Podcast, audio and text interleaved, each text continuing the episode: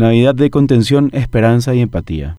Es difícil hablar de ciertos temas en el contexto de un ambiente festivo, más todavía cuando estos temas tocan tan personalmente a uno. Pareciera ser que uno quiere ir contracorriente de la alegría, algarabía y entusiasmo por estas fiestas, emular un papel de Grinch. Sin embargo, hay temas importantes que no pueden dejar de estar sobre la mesa. Muchas veces ocurren cosas dentro de uno mismo y dentro del seno familiar que obviamos, ya sea por la desgastante rutina diaria o por el simple hecho de desconocer ciertas señales que nuestros padres, madres, hermanos, hermanas y demás muestran y no las percibimos. Es importante aprovechar los encuentros entre los seres queridos para superar muchas barreras y tratar de preocuparnos por los otros, tratando de entender que pese a las apariencias, muchas personas pueden estar atravesando situaciones difíciles. Durante estas fiestas, que son de reencuentro familiar, de amigos y de seres queridos, es también una oportunidad para unir a las familias, mediante acciones, tratando de ser la contención que muchos necesitamos ante las adversidades que sentimos nos superan, al punto de agobiarnos. Si bien es difícil iniciar esa conversación incómoda, muchas veces puede ser un alivio para quien sufre el ser escuchado y contenido. Incluso se puede salvar una vida ante ese malestar que aqueja a uno de nuestros familiares y que, en silencio, crece poco a poco. La falta de información sobre lo que es la salud mental y todo el abanico de males que nos afectan es una de las deficiencias que existe dentro de todo el sistema de salud pública, haciendo que no podamos, en primer lugar, detectar algunas de las señales y por el otro, tener el conocimiento para reaccionar ante ellas. Considerando que la familia es uno de los vínculos primarios y de mayor fuerza que existe en la sociedad, es primordial que la misma sirva de contención, fomentando la empatía, solidaridad, la tolerancia y sobre todo que abrigue la esperanza de que en algún momento el malestar que nos agobia va a pasar y tengamos un lugar seguro en nuestros seres queridos. Por eso, en estas fiestas, aprovechemos para escucharnos entre todos, abrir nuestro corazón, tratar de comprender el dolor que alguien atraviesa y empatizar lo suficiente como para entender que alguien puede estar atravesando por algo que por más trivial que nos parezca a los demás, al otro le afecta de una manera distinta. Felices fiestas,